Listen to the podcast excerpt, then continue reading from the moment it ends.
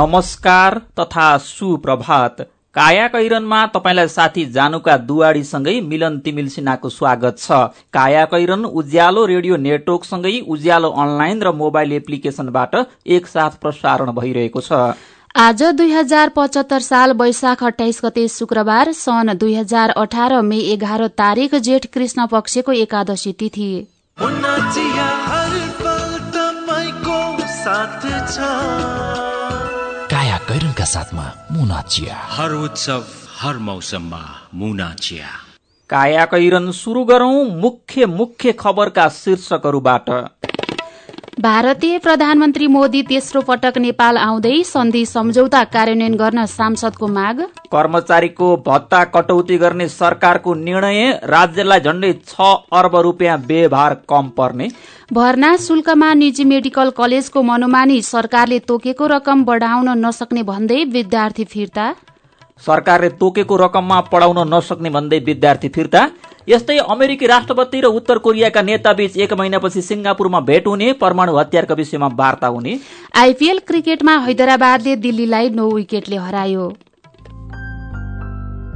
एसई सकिएकै पहिलो दिन मात्र एक रुपियाँमै पहिलो सिम लिनुहोस् किनकि पहिलो सिममा तपाईँले पहिलो पटक नै धेरै अफरहरू पाउनुहुनेछ। रु पचास वा बढीको रिचार्जमा पहिलो वर्षको लागि माई फाइभ सेवा निशुल्क पहिलो तिस दिनका लागि माई फाइभ नम्बरहरूमा तिस दिनको लागि कल निशुल्क पहिलो नब्बे दिनको लागि आइफ्लिक्समा राति एघारदेखि भोलि साँझ पाँच बजेसम्म हरेक दिन तिन घन्टा भिडियो स्ट्रिमिङ निशुल्क अनि पहिलो वर्षको लागि रु पचास वा बढीको हरेक रिचार्जमा चौबिस घन्टा मान्ने हुने एक सय एमबी डेटा र एक सय एसएमएस निशुल्क पहिलो सिम लिन आजै नजिकको एनसेल सेन्टरमा अभिभावकको सक्कल नागरिकता एसई दुई हजार चौहत्तरको प्रवेश पत्र र आफ्नो एक प्रति पासपोर्ट साइज फोटो लिएर जानुहोस्। आफ्नो पहिलो फोनमा पहिलो सिम आजै लिनुहोस्। थप जानकारीका लागि एक सात एक शून्य तिन डायल गर्नुहोस्।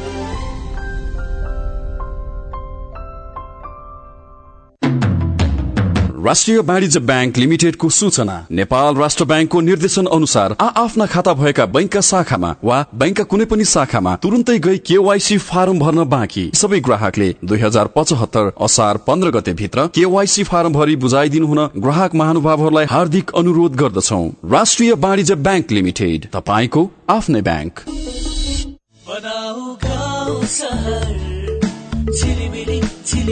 लगाई Divya LED bulb Divya LED bulb दुई वर्षको वारेन्टीका साथ। चौधवटा साधारण चिम एउटा दिव्य एलइडी बल्ब बाल्नुमै बुद्धिमानी। दिव्य एलइडी बल्ब उज्यालोमा छ दम खर्च पनि कम। दिव्य एलइडी बल्ब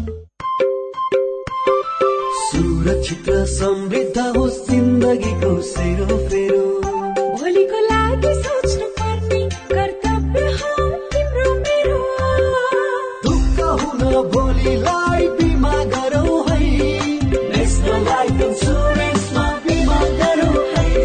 विगत तीस वर्षदेखि सञ्चालनरत नेपालकै पहिलो अग्रणी जीवन बिमा कम्पनी नेपाल सरकारको पूर्ण स्वामित्व रहेको राष्ट्रिय वाणिज्य ब्याङ्क प्रवर्धक रहेको national life insurance company Lazimpat Kathmandu. Nepal bank लिमिटेडको अत्यन्त जरुरी सूचना। नेपाल बैंक लिमिटेडमा खाता खोली कारोबार गरिरहनुभएका ग्राहक महानुभावहरूले आफ्नो ग्राहक पहिचान विवरण केवाईसी दुई हजार पचहत्तर असार मसान्तभित्र अध्यावधिक गरिसक्नुपर्ने भएकाले हालसम्म पनि उक्त विवरण अध्यावधिक नगरेको भएमा आउँदो असार मसान्तभित्र आफ्नो खाता रहेको शाखा वा पाएक पर्ने शाखामा सम्पर्क गरी विवरण अध्यावधिक गर्न हुन अनुरोध गर्दछौ। नेपाल बैंक लिमिटेड नेपालको पहिलो बैंक गुणस्तरमा उच्च एक पटकको प्रयोग पुस्तौं पुस्ता ढुक्का।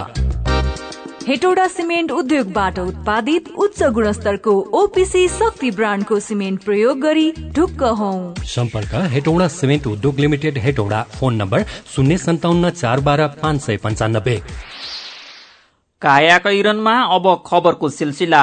भारतीय प्रधानमन्त्री नरेन्द्र मोदी दुई दिने राजकीय भ्रमणका लागि तेस्रो पटक आज नेपाल आउँदै हुनुहुन्छ। उहाँको यात्रा यसपटक सिधा काठमाडौँ नभई प्रदेश नम्बर दुईको राजधानी जनकपुरबाट शुरू हुँदैछ।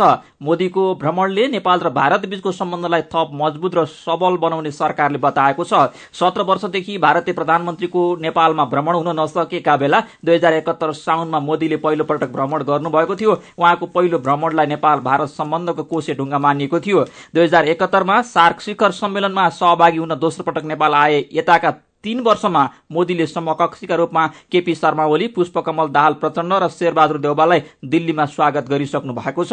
भूकम्पको पीड़ामा परेका नेपालीमाथि संविधानको विषयमा केही असहमति राख्दै दुई हजार बहत्तरको असोजपछि भारतले अघोषित नाकाबन्दी लगाएपछि जनस्तरमा बिग्रेको सम्बन्धलाई पुरानै अवस्थामा फर्काउने भारतीय प्रयत्नका रूपमा पनि यसपल्टको भ्रमणलाई हेरिएको छ। यसैबीच सांसदहरूले नेपाल भारतबीच यसअघि भएका सन्धि सम्झौता कार्यान्वयन प्रक्रिया अघि बढाउन सरकारलाई आग्रह गरेका छन्। प्रतिनिधि सभाको हिजोको बैठकमा सांसदहरूले भारतीय प्रधानमन्त्री नरेन्द्र मोदीको नेपाल भ्रमणका बेला दुई देशका प्रधानमन्त्री बीच हुने भेटवार्तामा विगतमा भएका सन्धि सम्झौता कार्यान्वयनका पक्षमा नेपालका तर्फबाट स्पष्ट कुरा राख्न माग गरेका हुन्।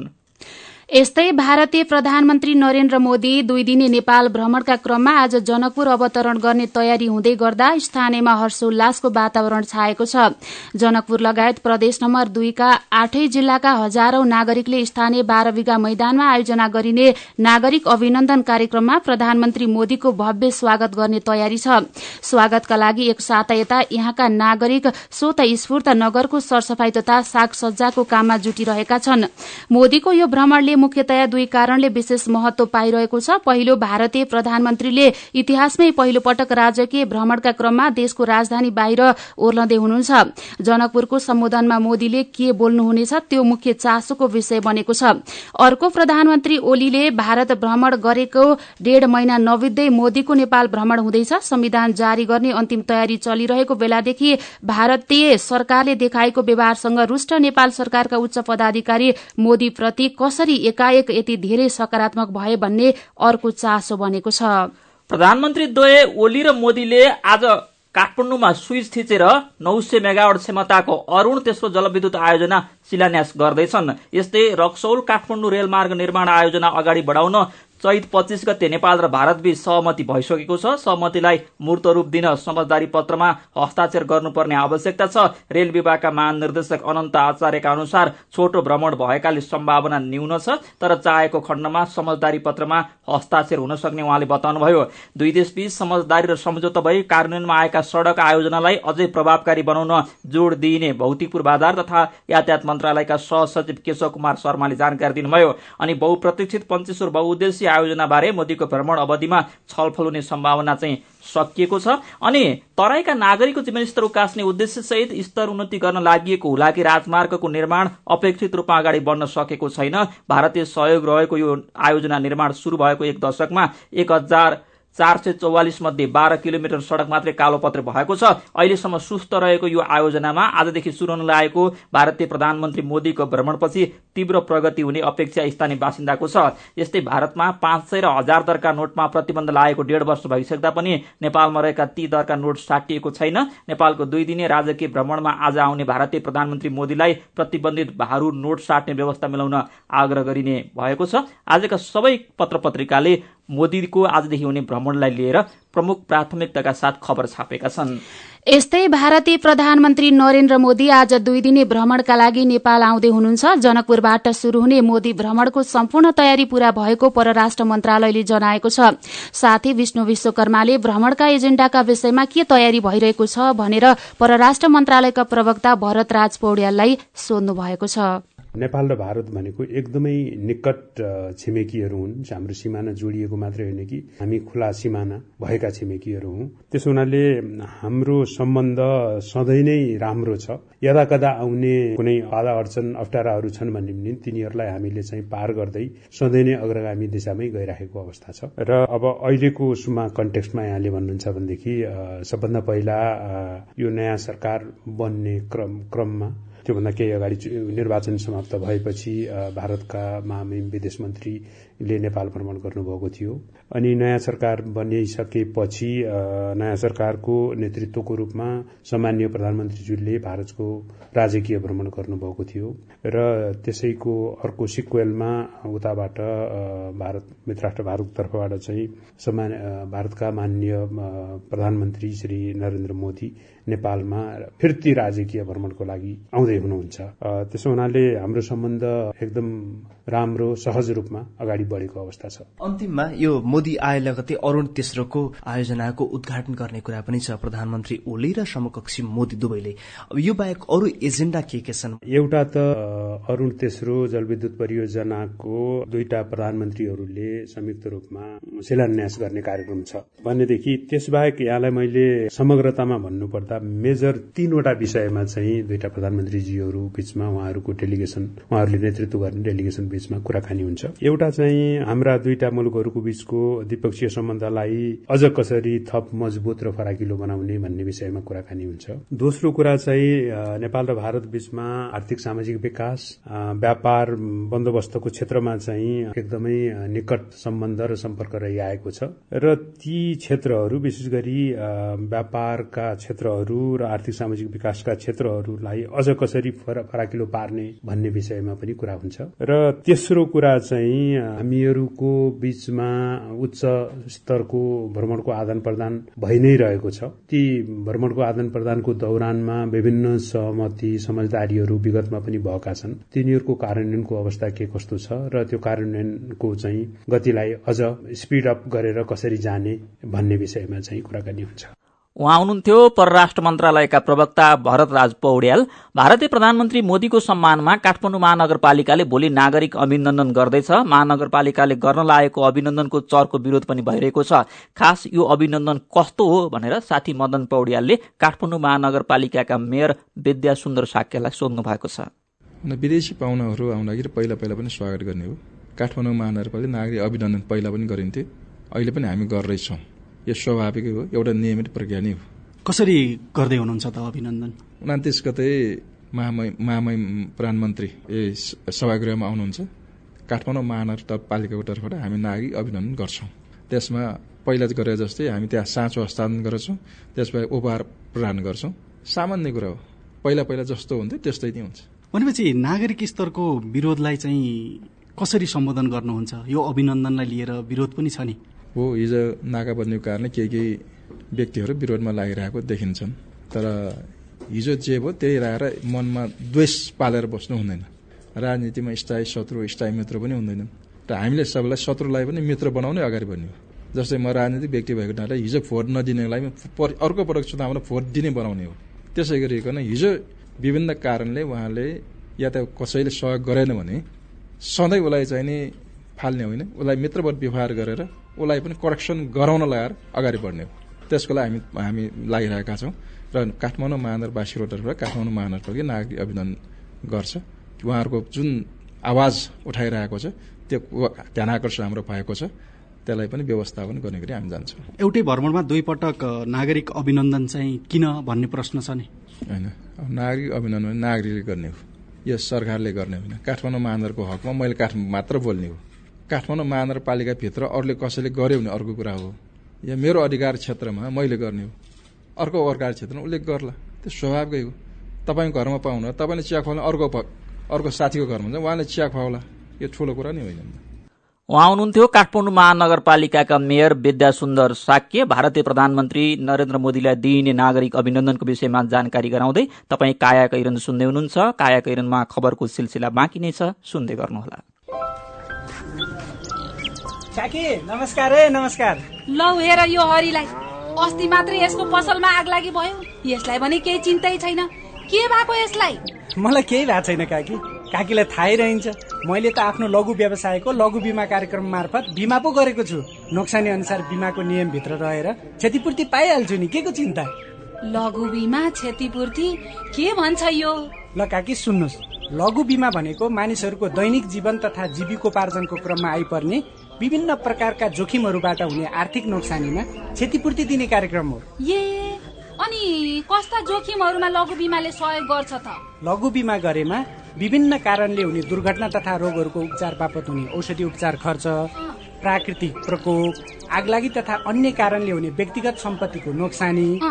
लघु व्यवसाय सञ्चालनको क्रममा हुने अनिश्चितता तथा नोक्सानी बाली तथा पशुधनमा हुने क्षति बापत क्षतिपूर्ति पाइन्छ। ए ए अनि यस्तो सुविधा कसरी लिन सकिने रहेछ त?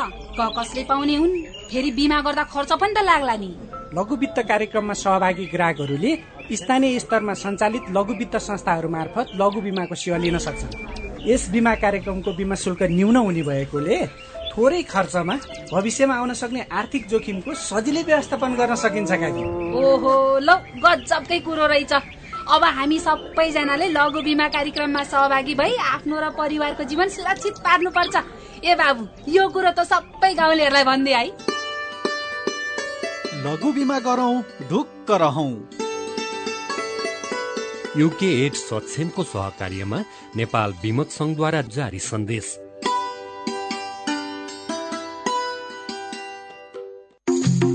बचतको सुरक्षा र आकर्षक ब्याज दर नेपाल ब्याङ्क नै विश्वासिलो गाउँ सहर। के के सुविधा छन् त नेपाल बैङ्कमा साढे दस प्रतिशत सम्मको ब्याज दर सहित विभिन्न मुद्दती निक्षेप सेवा।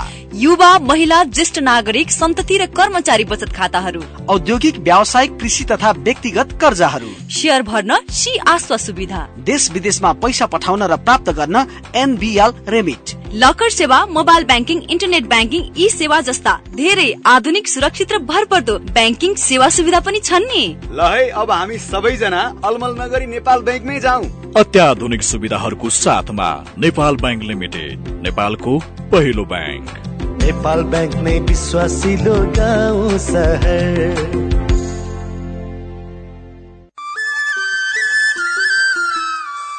यो पटकको भेटघाटको विदाई चाहिँ कोल्ड ड्रिङ्कबाट। ल यो लिउ चिसो। किन नि भोलि भेट्न आउँदैनौ? भोलिबाट त म इन्डियातिर लाग्छु नि। के रे? तिमी फेरि इन्डिया जान लागेको? किन? नरिसाउ न अफिसियल काम छ कि? टाढा हुन लाग्यो भनेर रिसाउनै पर्दैन। नेपाल टेलिकमले सस्तो दरमा अर्थात् प्रति मिनट दुई रुपियाँ बाइस पैसामा नै इन्डिया फोन गर्न सक्ने अफर ल्याएको छ नि। ए हो र? त्यसो भए नो टेन्सन। अब त ढुक्कसँग कुरा गर्न पाइने भयो। तिमीलाई थाहा छ यो अफर लिनका लागि स्टार चौध पन्ध्र ह्यास थिचेर कल गर्नुपर्छ नि। तिमीले भनेपछि त थाहा भइहाल्यो नि। नेपाल टेलिकम राष्ट्रको संसार।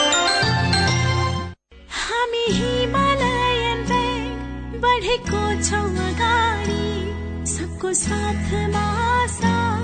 विश्वासको साथ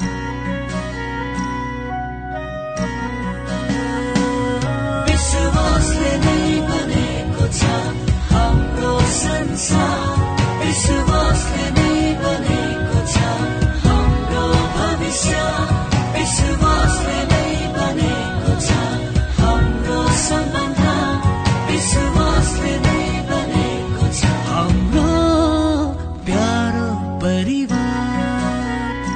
हिमालयन बैंक लिमिटेड विश्वासको साथ खत्तम पार्यो खत्तम खत्तम के खत्तम भयो? सबैले पढे मेरो नाति चाहिँ दिनभरि मार्तोल रेन्चु पेन्चिस बोकेर हिँड्छ हेर्नुहोस्। सिप त सिक्यो नि त।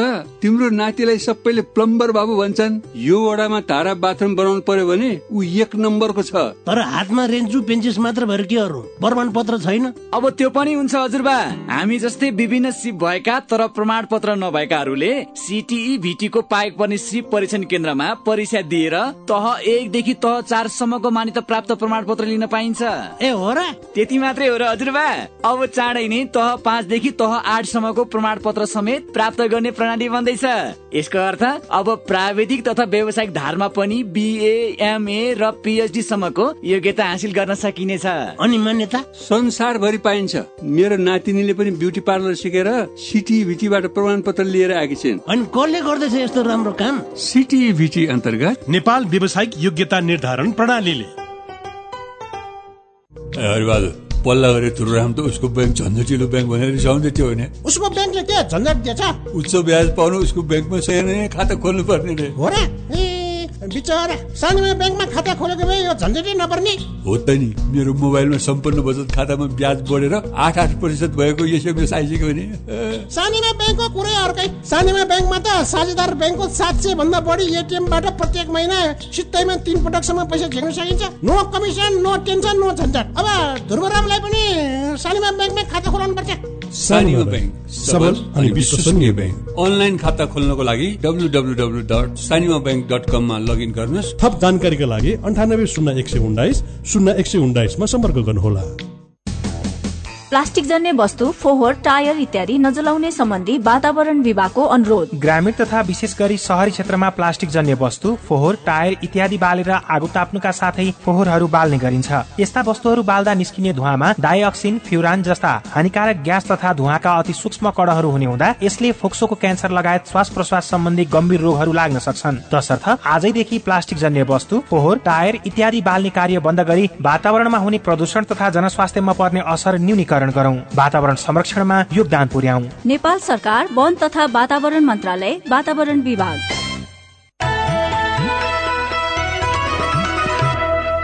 उज्यालो रेडियो नेटवर्कसँगै उज्यालो अनलाइन र मोबाइल एप्लिकेशनमा प्रसारण भइरहेको काया कैरनमा तपाईँलाई फेरि स्वागत छ। काया कैरनमा यतिन्जेल हामीले भारतीय प्रधानमन्त्री मोदी तेस्रो पटक आज नेपाल आउँदै जनकपुरमा विशेष चहल पहल लगायतका खबर प्रस्तुत गर्यौं। अब बाँकी खबर। सरकारले निजामती कर्मचारीले पाउँदै आएको भत्ता सुविधामा ठूलो मात्रामा कटौती गर्ने निर्णय गरेको छ। यसरी भत्ता कटौती गर्दा राज्यलाई झण्डै छ अर्ब रूपियाँ व्यवहार कम पर्ने सरकारी दावी छ। आउने साउन एक गतेदेखि स्थानीय भत्ता र महँगी भत्ता बाहेक सबै प्रकारका भत्ता कटौती गर्ने निर्णय सरकारले गरेको हो। मन्त्री परिषदको हिजो बसेको बैठकले अर्थ मन्त्रालयले प्रस्ताव गरेको सार्वजनिक खर्चमा मितव्ययिता गर्ने नीति पारित गरेको छ। नीतिमा झण्डै तीन दर्जन कार्यक्रम राखिएका छन्। सरकारले भत्ता कटौती गर्न कानून संशोधन गर्ने निर्णय पनि गरेको छ। तीन महिनाभित्र कानून संशोधन गरी महँगी र स्थानीय भत्ता बाहेक सबै प्रकारको भत्ता कटौती गर्ने निर्णय भएको सरकारका प्रवक्ता तथा सूचना तथा संचार राज्य मन्त्री गोकुल बास्कोटाले जानकारी दिनुभयो। मन्त्री परिषद तथा प्रधानमन्त्री कार्यालयका प्रवक्ता विनोद कुंवरले सरकारी खर्चमा मितव्ययिता अप्नाउन र सरकारी काममा प्रभावकारिता ल्याउन निजामती कर्मचारीको स्थानीय र महँगी बाहेक अरू सबै भत्ता कटौती गर्ने निर्णय भएको छ।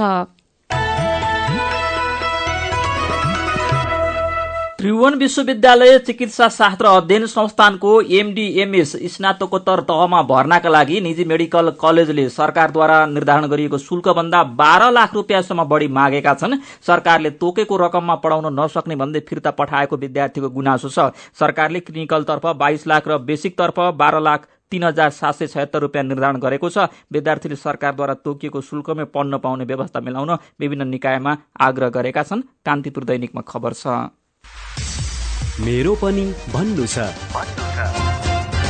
आजदेखि शुरू हुने भारतीय प्रधानमन्त्री नरेन्द्र मोदीको नेपाल भ्रमण बारे अमर पाण्डे फेसबुकमा लेख्नुहुन्छ भूकम्पले थिलथिलो पारेका बेला मेरो देशका कैयौं आमाहरू अस्पतालमा तडपिरहेका थिए। सुत्केरी बहिनीलाई बेथाले च्यापेर स्वास्थ्य चौकीसम्म पुर्याउनका लागि एम्बुलेन्स खोज्दा पेट्रोल अभाव भन्दै दोब्बर शुल्क तिरेको सम्झिँदा अहिले मोदीको स्वागतमा नेताहरू लागेको देख्दा आफ्नै छाती छिया छिया भएर आउँछ। मोदीको स्वागतका नाममा जनकपुरमा बीस वर्षमा नभएको काम दस दिनमै सकिएको भन्ने खबर उज्यालो अनलाइनमा पढेर ट्विटरमा करण सिंह धामी भन्नुहुन्छ। काम गर्ने इच्छा र तत्परता नेपाल र नेपालीका लागि कहिले हुने? राष्ट्रिय हितका लागि भन्दा नक्कलको लागि नक्कल गर्ने काम बन्द गरियोस्। नवलपरासीको पहाड़ी क्षेत्रका बासिन्दाले भगवान पुकारेर गाड़ीको यात्रा गर्नु परिरहेको खबर उज्यालो अनलाइनमा पढेर शंकर भट्टराई फेसबुकमा लेख्नुहुन्छ। नागरिकले यस्तो शास्ति खेपिरहँदा पनि स्थानीय प्रशासन र निकायले किन देखे पनि नदेखेको जस्तै गरिरहेका होलान्। अनि उज्यालोको फेसबुकमा लक्ष्मण विक लेख्नुहुन्छ सुर्खेतका विभिन्न ठाउँमा दुई सालको बाढ़ीले विस्थापित भएका प्रभावितहरू अहिलेसम्म पनि टहरामै कष्टपूर्ण जिन्दगी बाँचिरहेका छन्। तर सुर्खेतका स्थानीय तहका जनप्रतिनिधि र प्रदेश सरकार बेखबर जस्तै छन्। फेरि वर्षा शुरू हुनै लाग्दा उनीहरूको व्यवस्थापनमा किन ध्यान नदिएको होला खोइ? विचारका लागि तपाईँलाई धन्यवाद। मेरो पनि भन्नु छ। मेरो पनि भन्नु छ प्रस्तुत गर्दै हुनुहुन्थ्यो साथीहरू रुबिना श्रेष्ठ र प्रकाश शर्मा। तपाईँले सुन्दै हुनुहुन्छ काया कैरन। हामीसँग खबरको सिलसिलासँगै कार्टुन पनि बाँकी नै छ। सुन्दै गर्नुहोला। मेरा छोराछोरीको सपना अन्तर्राष्ट्रिय स्तरको उच्च शिक्षा। म पनि यस्तै चाहन्छु। मलाई विश्वास छ हाम्रो सपना र चाहनालाई पूरा गर्छ। नेपाल जापान सेवा सेन्टरले। हजुर उच्च शिक्षाको लागि जापानको जुनसुकै सिटीमा अध्ययन गर्न र जापानिज भाषा सिक्नको लागि हामी तपाईँको साथमा छौ। सम्पर्क Nepal Japan Sewa centre Nagpokhari Kathmandu phone number चौवालिस अठाइस दुई सय बयालिस चौवालिस अठाइस दुई सय बयालिस। Come once, you will certainly be benefited. नेपालकै ठुलो आँखा अस्पतालको सञ्जाल भएको दृष्टि आई केयर सिस्टमद्वारा सञ्चालित अत्याधुनिक प्रविधि सहित अन्तर्राष्ट्रिय स्तरको आँखा अस्पताल अब काठमाडौँको कलङ्कीमा हाम्रा सेवाहरू बिना इन्जेक्सन मोतीबिन्दुको शल्यक्रिया जलबिन्दु र पर्दाको शल्यक्रिया भिटिएस प्रविधिबाट अल्छी आँखाको उपचारको साथै सम्पूर्ण आँखाको परीक्षणका लागि दृष्टि आँखा केन्द्र शिवचटार कलङ्की। फोन नम्बर शून्य एक चालिस बत्तीस नौ सय एकसठी र बैसठी वेबसाइट दृष्टि आई डट ओआरजी अन्य शाखाहरू विश्व ज्योतिमल जमल चावल मेडिकेयर सँगै तथा बिर्ता मोड र बिरगंजमा पनि दृष्टि आँखा केन्द्र। सबैका लागि दृष्टि सबैका लागि दृष्टि। ओहो महेशजी। हिजोको कार्यक्रममा तपाईँले धारा प्रवाहका साथ बोल्नु भएको देखेर म त छक्कै परे। हिजो आज त हेर्दा पनि एकदमै प्रोफेसनल र आत्मविश्वासी देखिनुहुन्छ। यो सबै परिवर्तन त निपमा पब्लिक स्पिकिङ तालिम लिएपछि भएको हो नि। हजुर वाक शक्ति व्यक्तित्व तथा क्षमता विकास गरी विभिन्न क्षेत्रमा सफल हुनका लागि एकदमै उपयोगी पब्लिक स्पिकिङ तालिममा सहभागी हौ। सम्पर्क? नेपाल अन्टरप्रेनरसिप एजुकेसन फाउन्डेसन निफ बाग बजार काठमाडौँ। फोन नम्बर बयालिस अडतिस पाँच सय पैतालिस। Four two three eight five four five. Everest bank रहेको बिल्डिङको थर्ड फ्लोर। साथै एसई दिएका विद्यार्थीहरूका लागि विशेष कोर्सको व्यवस्था छ।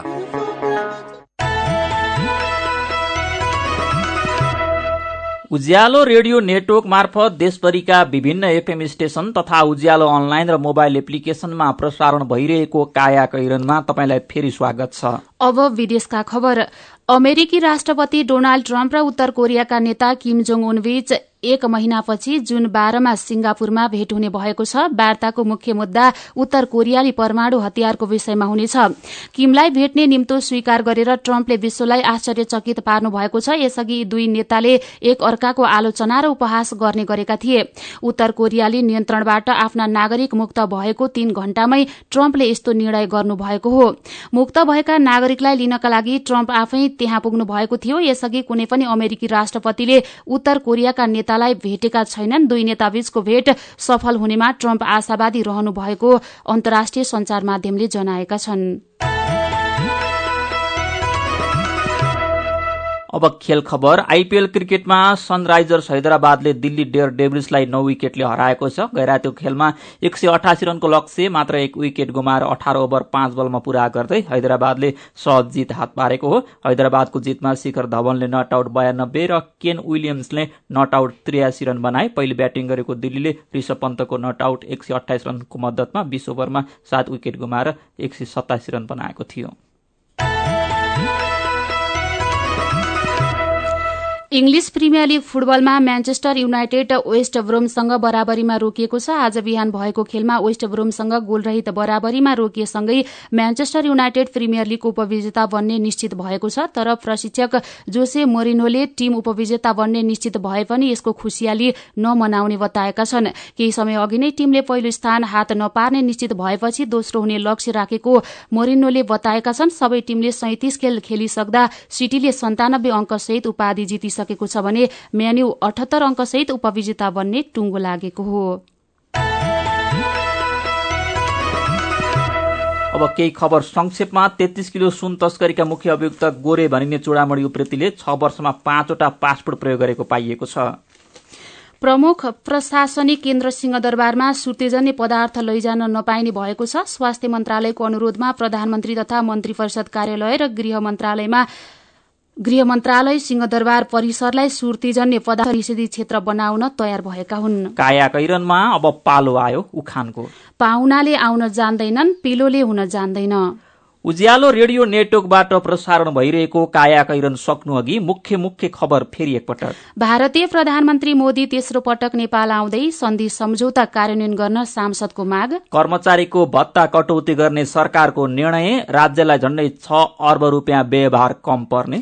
भर्ना शुल्कमा निजी मेडिकल कलेजको मनोमानी सरकारले तोकेको रकममा पढाउन नसक्ने भन्दै विद्यार्थी फिर्ता। अमेरिकी राष्ट्रपति र उत्तर कोरियाका नेताबीच जुन बाह्रमा सिंगापुरमा भेट हुने परमाणु हतियारका विषयमा वार्ता हुने। र आइपीएल क्रिकेटमा सनराइजर्स हैदराबादले दिल्ली डियर डेभिसलाई नौ विकेटले हरायो। अब कार्टुन कार्टुन लिएका छौँ कान्तिपुर दैनिकबाट गजब सपा शीर्षकमा अबिलले बनाउनु भएको पाहुनालाई देखाउनकै लागि काम गर्ने सरकार र दलका मान्छेहरूलाई यो कार्टुनले व्यङ्ग्य गर्न खोजेको छ। यहाँ दौरा सुरुवाल कोट टोपी ढल्काएका ठुला भुँडी भएका एकजना नेता जस्ता मान्छे हातमा कुचो सडक छेउको खम्बामा अडेस लगाएर बसेका छन्। फोहोर बढार्नु पर्ने हो तर उनी कसैलाई पर्खँदैछन् अनि उनका सहयोगी फोनमा भन्दैछन् हेलो पाहुनालाई एकछिन उतै रोक्न मिल्दैन? यहाँ फोटो पत्रकार नआएर नेताजुले कुचै लाउन पाउनु भएन क्या? आजको कायाकरण सकिएको छ। कायाकरण सुन्नु भएकोमा तपाईँलाई धन्यवाद। उज्यालो रेडियो नेटवर्कमा केही बेरपछि प्रसारण हुन्छ। बिहानी रेडियो पत्रिका उज्यालो फल्सा। कायाकरणबाट प्राविधिक साथी सङ्घर्ष विष्टसँगै जानुका र मिलन बिदा हुन्छौँ। उज्यालोको मोबाइल एप्लिकेसन र उज्यालो अनलाइन डट कममा ताजा खबर पढ्दै र सुन्दै गर्नुहोला।